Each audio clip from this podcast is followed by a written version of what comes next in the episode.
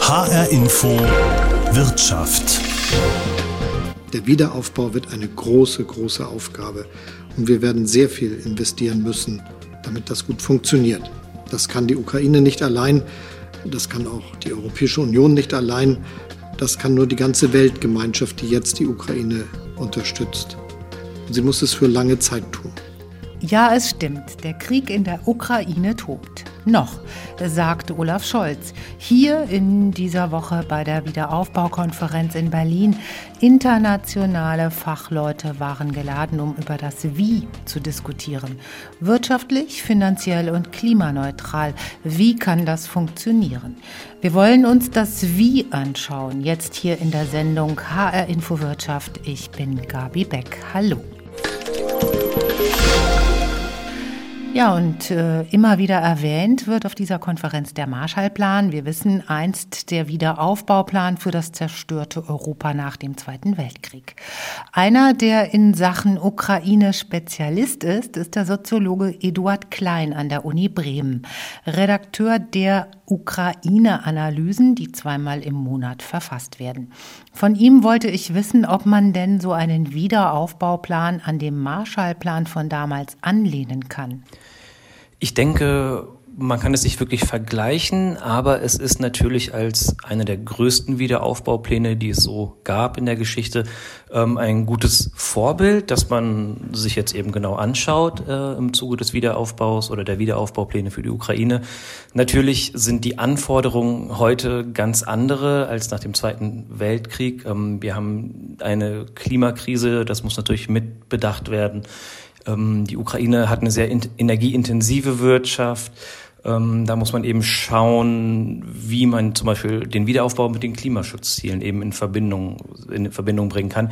Insofern ist der Marshallplan natürlich eine Art Blaupause, aber die Aufgaben heute an den Wiederaufbau der Ukraine sind anders, ähm, ebenfalls auch sehr komplex. Ähm, ja, insofern ist es vielleicht eine gute Vorlage, an der aber deutlich äh, nochmal geschraubt werden muss. Bevor wir da ins Detail gehen, würde ich noch mal gerne schauen, wie ist der Status quo der Zerstörung aktuell in der Ukraine?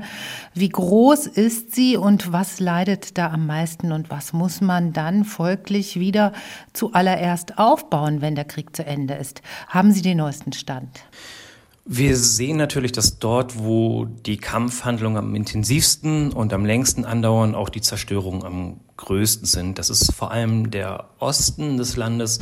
Ähm, in der Region Donetsk sind zum Beispiel mehr als ein Viertel der physischen Infrastruktur inzwischen beschädigt oder zerstört. Ähm, in der Region Kiew sind es knapp über zehn Prozent, in, in westlichen Regionen deutlich weniger. Das heißt, ähm, man muss wirklich sehr genau auf die Region eben schauen, auf die Bedarfe, die sind sehr unterschiedlich. Und was wir jetzt zum Beispiel sehen, ist, dass äh, in den letzten Wochen ganz gezielt die ähm, Infrastruktur, die kritische Infrastruktur ins Visier genommen wurde, also die Versorgung mit Energie, mit Wasser, mit Gas. Das sind Dinge, die auch relativ zügig wieder aufgebaut werden müssen. Der Winter in der Ukraine ist kalt. Die Menschen fangen jetzt schon an zu frieren. Also da ist es eben auch wichtig, jetzt schon äh, vielleicht zum Teil so gut es geht, äh, zum Beispiel in den befreiten Gebieten, den Wiederaufbau auch zügig zu beginnen. Mm. Und ja, insgesamt, wenn wir uns ähm, anschauen, was zerstört wurde, so geht der Großteil der Zerstörung tatsächlich auf die Infrastruktur, also Straßen, Schienen ähm, und auf Wohngebäude zurück. Ähm, die Zahlen ändern sich dann auch ständig eben, ne, weil der Krieg weiter andauert. Aber was wir sehen ist, dass bereits über 100.000 Wohneinheiten, also Häuser, große Wohnblöcke zerstört oder beschädigt wurden. Das gilt es natürlich auch relativ zügig eben instand zu setzen, damit die Menschen auch wieder normal in ihren eigenen vier Wänden leben können. Ja, da denke ich, dass gerade das Überleben jetzt im Winter das Primäre ist, was ansteht. Aber die Wiederaufbaukonferenz, die denkt ja weit in die Zukunft. Wie kann die Wirtschaft wieder in Fahrt kommen und noch zusätzlich, wie kann sie klimaneutraler wieder aufgebaut werden? Denn ukrainische Unternehmen, allen voran zum Beispiel die Stahlproduktion, waren ja vor dem Krieg alles andere als klimafreundlich. Aber die Ukraine hatte ja schon vor dem Krieg in Glasgow bei der Welt Weltklimakonferenz ihr Ziel propagiert, 2060 klimaneutral sein zu wollen. Kann das überhaupt funktionieren? denke, die Ukraine hat, äh, was das anbelangt, zum einen äh, wirklich große Herausforderungen, denn Sie haben völlig recht, es ist eine sehr energieintensive Wirtschaft und es gibt Schätzungen, ähm, dass die Produktion zum Beispiel einer bestimmten Wareneinheit in einem ukrainischen Unternehmen dreimal mehr Energie verbraucht, als dasselbe Produkt in Deutschland herzustellen. Das heißt, es ist wirklich eine sehr energieintensive Wirtschaftsproduktion. Ähm, die Ukraine hat sich gleichzeitig den ähm, Klimaschutzzielen verpflichtet und das ist eben das Potenzial oder die Chance jetzt, dass ähm, viele zum Beispiel, viel, viele alte Fabriken, die zerstört wurden, zum Beispiel das Azovstal-Werk in Mariupol, das war ja lange Zeit in den Nachrichten, ähm, das vollständig zerstört wurde. Sowas kann man nicht mal eben wahrscheinlich wieder aufbauen. Da gilt es eben vielleicht stärker zu schauen, wo sind die Potenziale in Richtung grüner äh, Energiegewinnung. Die Ukraine hatte gerade im, im, im Süden des Landes in den letzten Jahren viele Windkraftanlagen, viele Solarkraftanlagen äh, aufgebaut. Da wurden jetzt sehr viele zerstört. Also Windkraftanlagen sind 90 Prozent inzwischen zu 90 Prozent zerstört worden durch den Krieg. Ähm, aber die Windkraft wird natürlich auch nach dem Krieg weiterhin dort sein und das Potenzial ist riesig. Dasselbe gilt auch zum Beispiel für die Landwirtschaft. Mm, wir haben das jetzt mitbekommen durch diese fehlenden Getreideexporte aus der Ukraine, wie wichtig die ukrainische Landwirtschaft ist. Und dort gibt es auch noch sehr große Potenziale, diese zum Beispiel viel stärker auf ökologische und nachhaltige Produktionsweisen umzustellen. Mm, ich denke mal, das wird eine, ja, ein Ziel oder das muss ein Ziel werden des Wiederaufbaus, eben zu schauen, wie kann man dieses Land ähm, ja, nachhaltiger in, in der Produktionsweise gestalten? Wo gibt es die Potenziale? Ich denke, die sind da und genau das ist ja auch ein Ziel eben dieser Konferenzen, ähm, die jetzt in Berlin stattfinden, stattfanden, unter anderem, dass man schaut, wo genau sind die Potenziale? Was können wir denn machen, um die Ukraine eben fit zu machen für das 21. Jahrhundert und für die Integration in, äh, in den europäischen Raum? Das hört sich ja fast so an, als wäre die aktuelle Zerstörung durch den Krieg gleichzeitig auch eine Chance, dann beim Wiederaufbau einen Technologiesprung hinzulegen, also viel moderner und klimaneutraler zu werden in den Techniken, oder?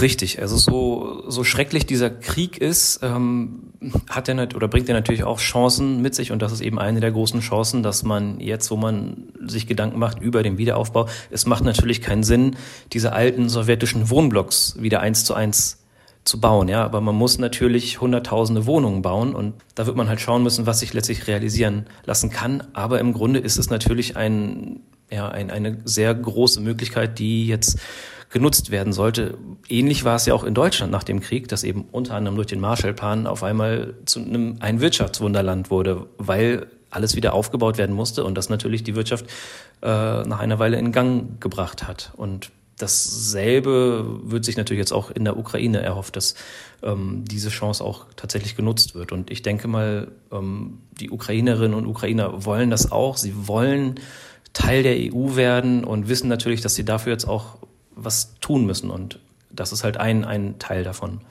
Ja, da will ich mal die Zahl eine Billion US-Dollar einwerfen. Die ist mir bei der Recherche untergekommen. So viel schätzt eine Studie den Umfang des Wiederaufbaus in der Ukraine. Das ist eine unfassbar große Zahl. Und es gibt schon einige Studien, die sich mit diesem danach beschäftigen, richtig? Es gibt im Grunde fast seit Kriegsausbruch äh, erste Überlegungen und erste Wiederaufbaupläne, ähm, wo immer wieder geschätzt wird, wie groß der Bedarf eigentlich ist. Und ähm, das letzte, was ich gesehen hatte, war eine Studie der Weltbank, die geschätzt hat ungefähr 600 bis 700 Milliarden. Die Ukraine spricht auch von 750 Milliarden oder das war zumindest mein Stand. Ähm, es ist natürlich klar, dass mit jedem Kriegstag äh, diese Zahl einfach weiter wächst durch ja, Zerstörung und Beschuss.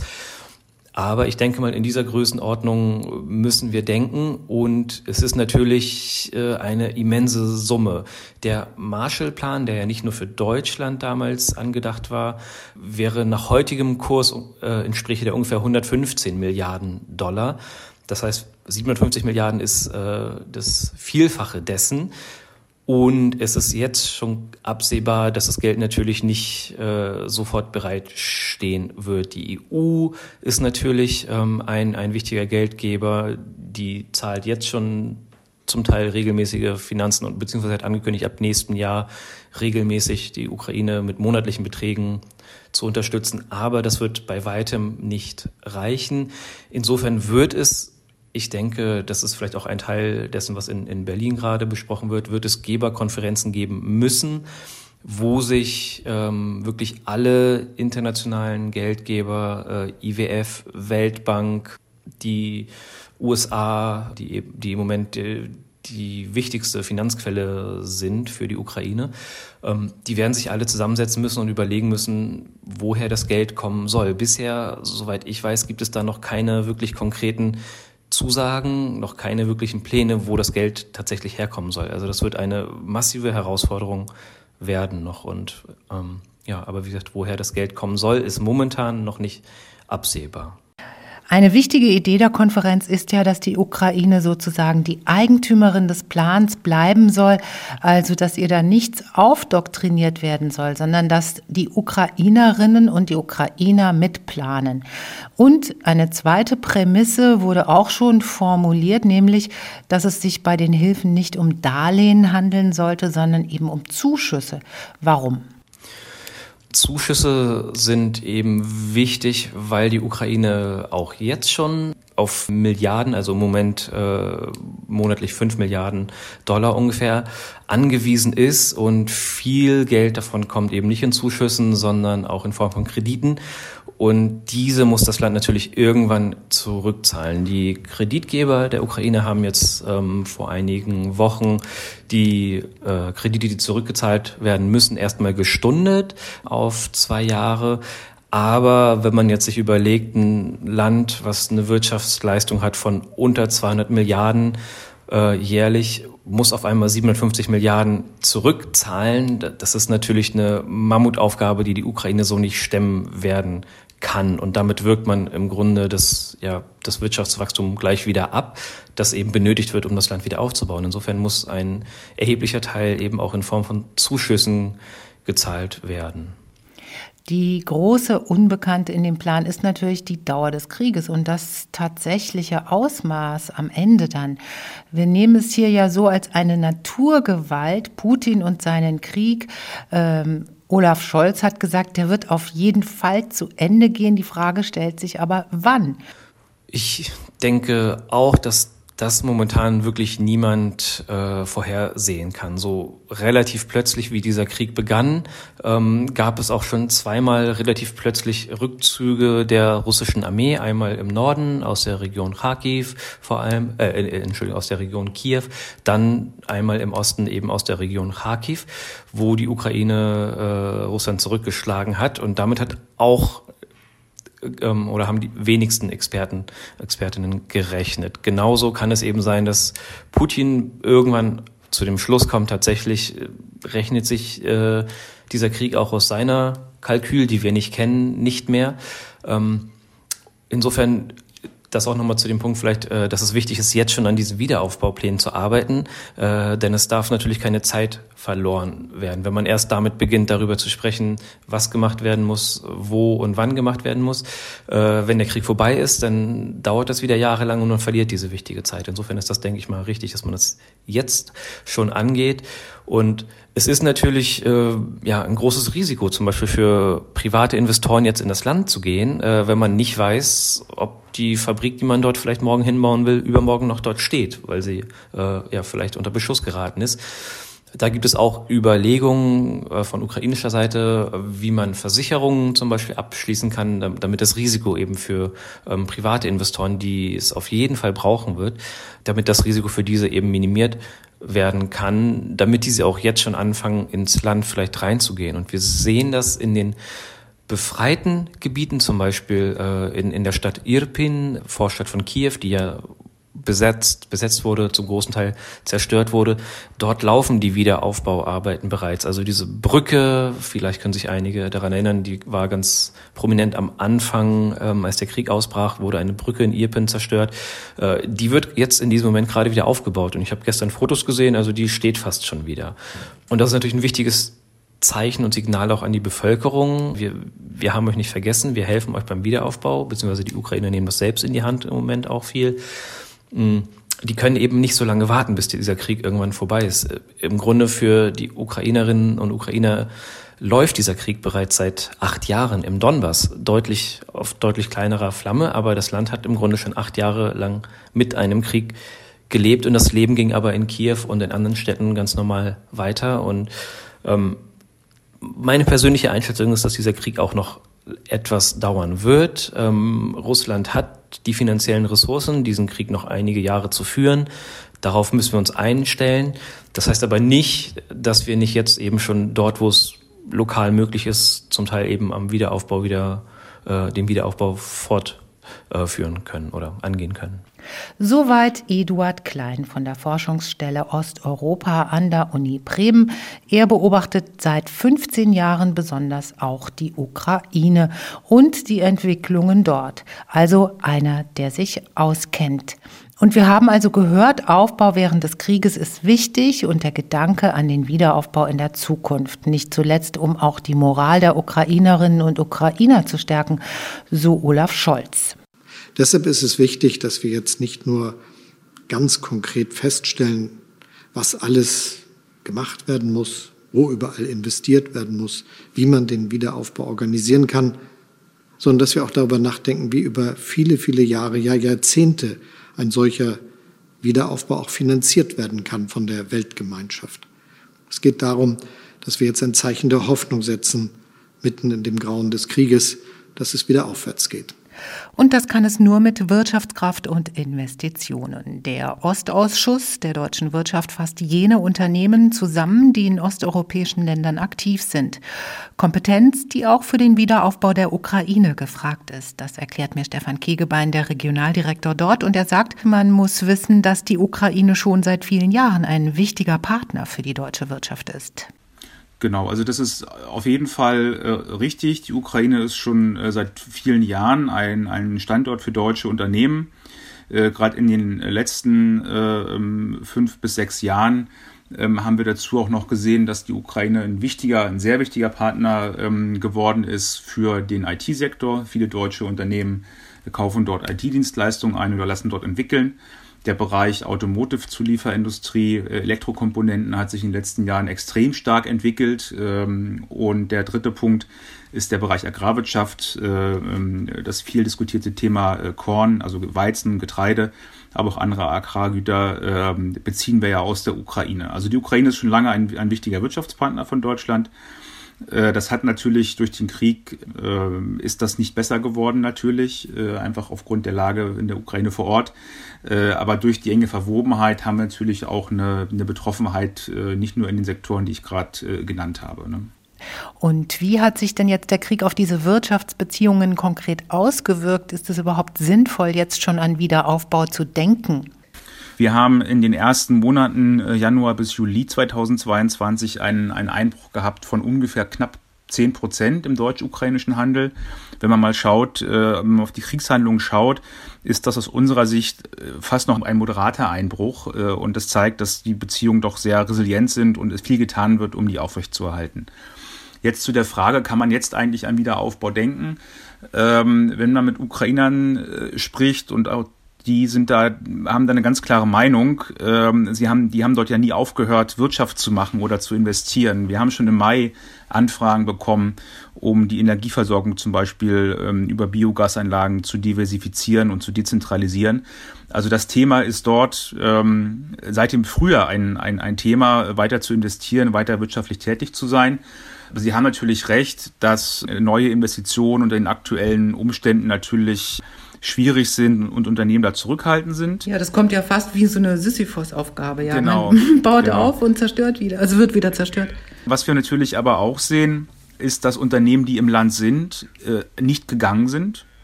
Vielleicht der eine oder andere eine Parallelstruktur aufbaut. aber viele Unternehmen jetzt im Sommer auch wieder angefangen haben, Projekte, die im Frühjahr unterbrochen worden sind, weiterzuführen, auch zu investieren, wenn man im Land äh, bereits einen Standort hatte. Also ähm, das läuft weiter, auch wenn man auf die Baustoffindustrie guckt. Die produziert gerade im Land äh, jetzt nicht ganz auf Vorkriegsniveau, aber doch nahe dran. Also da ähm, passiert, äh, passiert einiges. Natürlich haben Sie recht, ist das einfach das physische Risiko gerade groß, ähm, nicht nur sozusagen in den Bereichen, die wirklich direkt an der Front liegen, sondern auch durch den, den Raketenbeschuss. Das ist ein, ein, ein Thema, der, das auch in den letzten Tagen immer wieder diskutiert worden ist. Ähm, aber für die Ukrainer, wenn man den spricht, ist das natürlich keine Lösung, auf einen Tag X zu hoffen, wenn man irgendwann einen, einen hundertprozentigen Frieden hat. Äh, der Tag ist ja unbekannt. Und äh, man kann ja nicht, nicht, nicht warten bis zu einem Tag X, den man nicht kennt, äh, bevor man wieder anfängt, wirtschaftlich tätig zu werden. Also da ist sozusagen, hat eigentlich nie wirklich eine Unterbrechung stattgefunden. Hört sich äh, super spannend an. Olaf Scholz hat ja schon gesagt, also der Tag X, der wird auf jeden Fall kommen. Das ist wenigstens die, die einzige Komponente, die sicher ist in der ganzen Geschichte. Schauen wir doch mal auf die Zeit nach diesem Tag X. Äh, könnte sich da auch was ändern an der Wirtschaftsaktivität, beziehungsweise könnte die Zerstörung jetzt auch eine Chance sein, in Zukunft da was zu ändern, was anders zu machen, was möglicherweise zu modernisieren?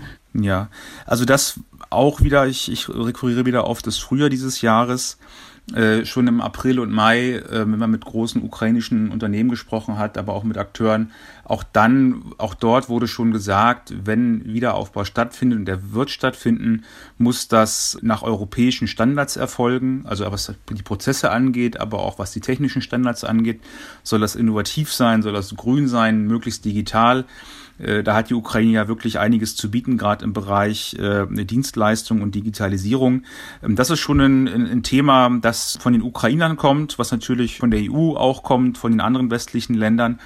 Das ist eigentlich, das sind offene Türen, die muss man nicht mehr aufstoßen, da muss man auch nicht mehr klopfen. Das liegt eigentlich auf der Hand, dass man dort neu und nach westlichen Standards äh, die Infrastruktur wieder ähm, errichten möchte oder wieder aufbauen möchte. Also unterm Strich ist diese Wiederaufbaukonferenz jetzt in Berlin und eben bald dann die Folgekonferenz in London ein positives Signal in Richtung Zukunft, trotz der großen Schäden des Krieges im Moment. Genau, das würde ich genauso unter, unterstreichen der Weg dahin, wie man jetzt sozusagen ähm, das Geld zusammenbekommt, um den Wiederaufbau zu finanzieren und über welche Strukturen und Prozesse man das dann verarbeitet. Darüber hat sich ja die Konferenz am Dienstag äh, Gedanken gemacht. Und das Thema äh, Korruption müssen wir natürlich auch ansprechen. Äh, das ist ja nicht einfach verschwunden. Äh, aber um da Vertrauen reinzubekommen in so einen Prozess, bedarf es halt, glaube ich, guter Strukturen, eines guten Prozesses, um, um alte Probleme, die man noch hatte, äh, vielleicht damit auch ähm, ja, zu bearbeiten und zu reduzieren sagt Stefan Kegebein vom Ostausschuss der deutschen Wirtschaft. Die vielen Investoren wollen also ein Signal in Richtung Aufbau der Ukraine auch mit Blick auf eine zukünftige EU-Mitgliedschaft setzen. Ein Unternehmen, das da mitmacht, das ist die Messer-Gruppe mit Sitz in Hessen in Bad Soden am Taunus. Messer produziert Industriegase und Medizingase. Gerhard Weiß ist beim Messer zuständig für das Ukraine-Geschäft. Ich wollte von ihm wissen, wie sich der Krieg Politik hier konkret auswirkt und ob es Ideen gibt, wie es in der Zukunft weitergehen kann. Zuerst mal spüren wir es, dass wir direkte Kunden verloren haben, die vor allem in den Gebieten tätig sind, die jetzt von der russischen Armee okkupiert sind und dass auch die gesamte Industrie etwas nachgelassen hat, was die Produktivität anbelangt. Unsere Mitarbeiter, das sind 41 insgesamt, die wir in Kharkov am Füllwerk hatten, die sind nahezu alle ausgebombt worden und haben zum größten Teil die Stadt verlassen, sind in anderen Städten in der Ukraine untergebracht worden. Äh, aber es gibt doch einige, die wieder zurückkamen und dann in irgendwelchen Notbehausungen leben. Nach dem jetzigen Stand verzichten die Leute momentan lieber darauf, dass sie auch im privaten Bereich ihre Wohnungen äh, wieder aufbauen, weil sie befürchten, dass sie wieder ausgebombt werden und dass, das, dass dieses dann nicht von Dauer wäre. Sie wollen eigentlich damit warten, bis der Krieg endgültig beendet ist. Nachdem wir wissen, wie wichtig technische Gase und vor allem auch medizinische Gase für die Ukraine sind, hat die Firma Messer beschlossen, da weiter aktiv zu sein und auch Investitionen durchzuführen. Wir haben zum Beispiel vor, an einem Standort in Luzk einen Generator wieder aufzubauen und haben auch vor, ein, ein weiteres Füllwerk in Depro äh, hinzustellen, um die sichere Füllung von medizinischen Gaseflaschen in der Ukraine zu gewährleisten. Ukraine, Wiederaufbau trotz Krieg. Gerade jetzt denken, wie die Zukunft besser werden könnte. Das war HR Info Wirtschaft, gibt es auch überall dort, wo es Podcasts gibt. Mein Name ist Gabi Beck. Bleiben Sie neugierig.